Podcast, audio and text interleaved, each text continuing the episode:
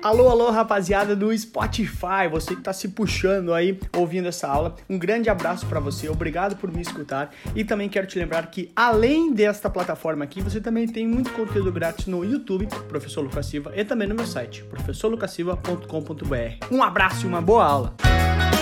Sejam bem-vindos, queridos alunos, para a nossa aula sobre swap.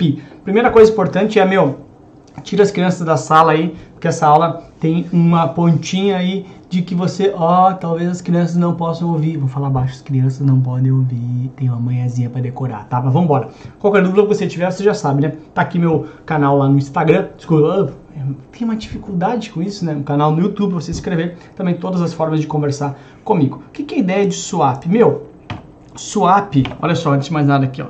Swap, swap, swap, swap. Você vai lembrar de outro cara que começa com SW. Eu falei para tirar as crianças, né?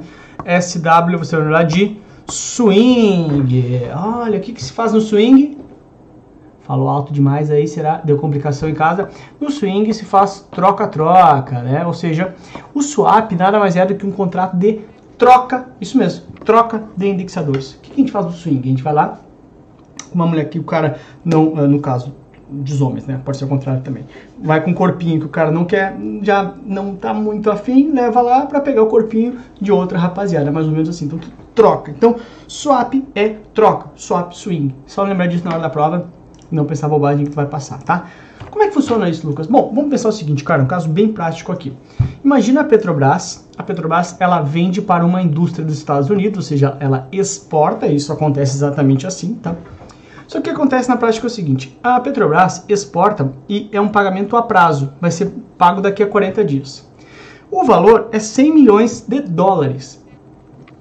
Portanto, o valor hoje seria 390 milhões de reais, admitindo-se que o dólar está 13,90. Tá, até aqui tudo bem, Lucas. Isso acontece todo dia, é normal. Então é o seguinte: vai receber a prazo, valor do contrato 100 milhões de dólares. Aqui não tem mais propina, né? Sem mais brincadeiras assim, não pode, não pode. E o, o valor hoje seria 390 milhões de reais. Ok. Aí, como tu bem sabe, né? a, dólar, a dólar é bom, né? A Petrobras fica pensando assim, putz, meu, se o dólar subir, é ótimo, porque vamos supor que o dólar vá para 5 reais em 40 dias, tá? Putz, é ótimo, porque daí eu vou receber quanto? 500 mil reais. Aqui seria ótimo. Só que se o dólar cair, eu tô ferrada.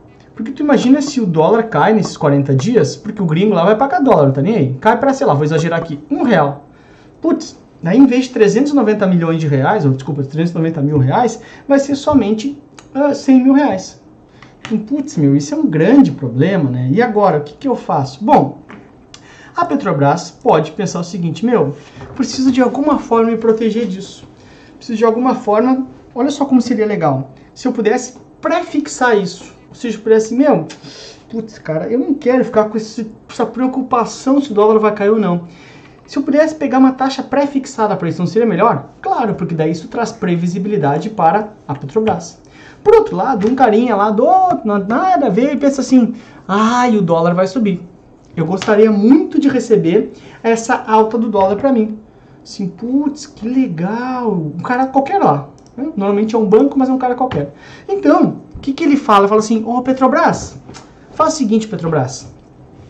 Pega esses 390 mil, ok? 390 mil, tá? E tudo que for acima disso, tu me dá. Ou seja, tu troca comigo. Daí Petrobras fala, tá, mas peraí, né, cara? Se eu vou te dar isso, né, tu também, tu tem que me dar alguma coisa, porque isso aqui é um swap. E dizem, eu não sei, né? Que lá no sim tu tem que levar alguém para pegar o outro alguém. Ou seja, tu tem que dar tua contrapartida na história.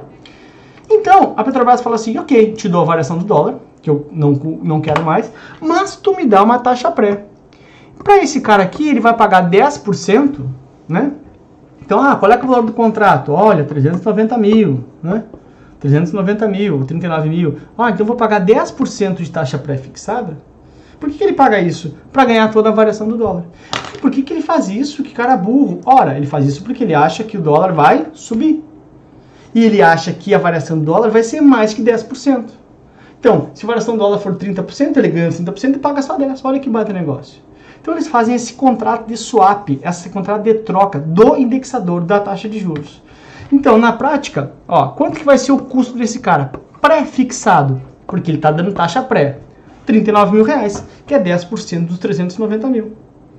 Putz, por que, que isso é bom a Petrobras? Porque a Petrobras não se preocupa mais com a alta do dólar ou queda do dólar. Porque a Petrobras vai ganhar quanto? 39 mil reais em 40 dias. Isso é bom demais. Claro, eu estou inventando as taxas aqui, tá? Para a Petrobras isso é bom demais. Porque acaba essa questão de incerteza dela, que ela tinha lá no início. Vamos voltar aqui, ó. Olha a incerteza dela. Putz, e se o dólar cair? Claro, se o dólar subir, ela tá ferrada, né? Porque ela ganhou só 39 mil. Mas para ela é melhor que traz previsibilidade pro negócio dela. Ela não vai quebrar. Então, na prática, o que a Petrobras vai fazer? A Petrobras vai entregar dólar e vai receber taxa pré. Essa questão de ponta ativa ou ponta passiva no swap, swap tem sempre uma ponta ativa e uma ponta passiva. É muito importante, tá? Na visão Petrobras, só lembrar o seguinte, olha só, o passivo dá, ok? O passivo dá. Só tu lembrar, o que, que a Petrobras está dando? A Petrobras está dando variação cambial. Então a ponta passiva na visão Petrobras, como está bem claro aqui, é o dólar. E o que, que agora a Petrobras está ativo? O que ela passa a receber. Então, ponta ativa, o que eu passo a receber, ponta passiva, o que eu dou. Essa é a ideia básica, tudo bem? Num contrato de swap, tá? Aí, Uh, características gerais de contrato swap. Um, o contrato não é padronizado, é uma bagunça total, só tu pensar, de novo, mercado futuro é padronizado, mercado de opções é padronizado, mercado a termo não é padronizado e, mercado, e swap também não é, não é padronizado. Swap, swing, swing não tem padrão, né, gurizada? Fala sério, tá? Os mais comuns é troca de índices, quando eu tenho uma taxa pré, te pago uma taxa pós, taxas de juros, por exemplo, ou também moedas, tá? A tributação é uma renda fixa, tá? Então ocorre igual a tabela do, do, do CDB lá. Então tu vai ver qual das duas pontas te remunerou, te deu, se teve ganho no, no na, nessa, nesse contrato de swap, é tributado conforme o prazo na tabela de renda fixa e é uma ferramenta de troca. É só te lembrar de swing de troca, troca. Troca de fluxo futuro de caixa, troca de fluxo futuro de remuneração. Essa é a ideia básica, ok? Questãozinha de prova direto, dá pause, tenta fazer sozinho e depois a gente volta. Um investidor que deseja reduzir o seu risco de oscilação na taxa de juros de uma carteira de renda fixa pós-fixado. Eu espero que tenha tentado fazer sozinho, mas olha só. Ele tem hoje uma uh, taxa de juros pós-fixada. Ele está oscilando. Ele quer fazer o quê? Quer reduzir o risco da oscilação.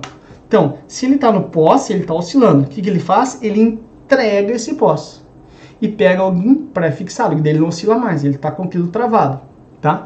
Então, olha só. Letra A. Uh, vamos pular letra A. Letra B. Faz um contrato, uh, faz um contrato de swap com ponta ativa em juros DI e ponta passiva em pré-fixado. Vamos lembrar. Passivo dá. Então, se eu fizer essa B, eu vou entregar pré-fixado e vou ficar ativo em juros DI, oscilando mas eu já estou ativo em juros daí, já estou ativo em risco de juros, né? já sou pós-fixado. Eu quero ficar ativo em pré-fixado. Então, e eu nem tenho pré-fixado para dar, tá fora. Lembra, passivo dá. Uh, aí, a, se ele praticamente confunde, né, fazer um contrato swap com ponta ativa em juros ou ponta ativa em pré-fixado, também não, porque dois são movimentos contrários. Comprar opções de compra de taxa de juros. Nem tem opção de compra de taxa de juros, está fora. Sobra A fazendo contrato de swap com ponta passiva em juros DI, porque olha só, lembra, ó, o passivo dá. Então, ponta passivo é o que ele entrega, que ele dá. Então, o que, que ele vai dar, o que, que ele vai entregar? Juros, né? Pós-fixado. E o ativo é o que ele está agora, ou seja, é o que ele recebe, que ele está ativo agora. O que, que ele está pedindo aqui? Pré-fixado. Por quê? Porque ao pré-fixar ele não tem mais o risco da oscilação durante o contrato. Tá? Então ele faz o contrato swap com ponta passiva em juros daí, que ele entrega o pós-fixado que é o que ele tem agora, e ponta ativa em pré-fixado. Essa é a resposta correta para você. Vai cair já o gabarito olha, aê, girando, ó, swap, swap, swap. Essa é a ideia básica, tudo bem? Então, ponta passiva o que eu dou, ponta ativa o que eu recebo. Claro que na outra ponta lá, o outro cara é o contrário, naturalmente, tá bom? Então essa é a ideia da uh, de swap. Lembrando, eu acredito, vamos todo mundo passar. Beijo, até a próxima. Tchau! Muito obrigado por ter ouvido essa super aula aqui no Spotify. Muito legal mesmo ter você por aqui. Te espero também em outras plataformas, no meu site, professorlucasilva.com.br e também no YouTube com muitos conteúdos grátis. Professor Lucas Silva, um grande abraço!